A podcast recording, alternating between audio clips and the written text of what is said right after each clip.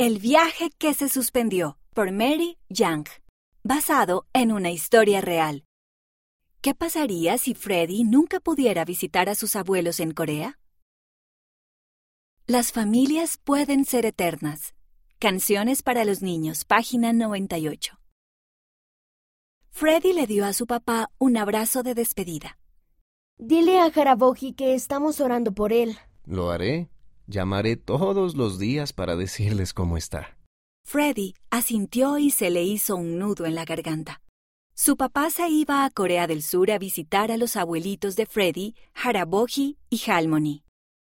Estaría allí cerca de un mes mientras Freddy y su familia se quedaban en casa en los Estados Unidos. La puerta se cerró y el papá se fue. Ojalá pudiera ir yo también. Dijo Freddy entre dientes. Se secó una lágrima. Había pasado mucho tiempo sin ver a Haraboji y a Halmoni. Su familia había estado ahorrando para pasar sus próximas vacaciones con ellos en Corea del Sur, pero Haraboji estaba enfermo y ahora necesitaba una cirugía. Lo siento, Freddy, dijo la mamá. Ojalá todos pudiéramos ir con papá, pero todavía no tenemos suficiente dinero ahorrado y para tu papá es importante ir ahora cuando Haraboji lo necesita. Pero ¿qué pasa si los médicos no pueden ayudar a Haraboji? ¿Qué pasa si muere y nunca puedo verlo? Deberíamos ir ahora con papá. Se secó más lágrimas. Se sentía triste y enojado. La mamá lo estrechó entre sus brazos. Cuando dejó de llorar, ella preguntó: ¿Quieres que hagamos otra oración por Haraboji? Freddy asintió. Ambos cruzaron los brazos e hicieron juntos una oración. Freddy y su familia oraban por Haraboji cada día y él se aseguraba siempre de recordárselo. Trataba con todas sus fuerzas de ayudar mientras el papá estaba fuera. Hacía algunas de las tareas de su papá como sacar a pasear al perro o leer cuentos a los niños pequeños antes de irse a dormir.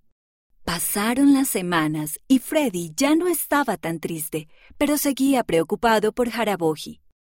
Una noche, hablaba con su papá por teléfono. ¿Qué pasa si nunca puedo ir a Corea? preguntó. ¿Qué pasa si Haraboji no se recupera y pierdo la oportunidad de verlo?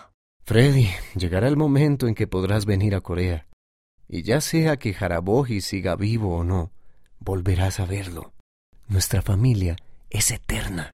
Lo sé, dijo Freddy, sintiendo algo cálido en el pecho. Algún día volvería a ver a Haraboji pasara lo que pasara. Te quiero, Freddy, dijo el papá. Pronto estaré en casa. Yo también te quiero. Freddy sonrió mientras colgaba el teléfono.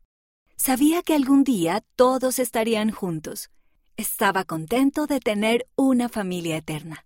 La autora vive en Maine, Estados Unidos.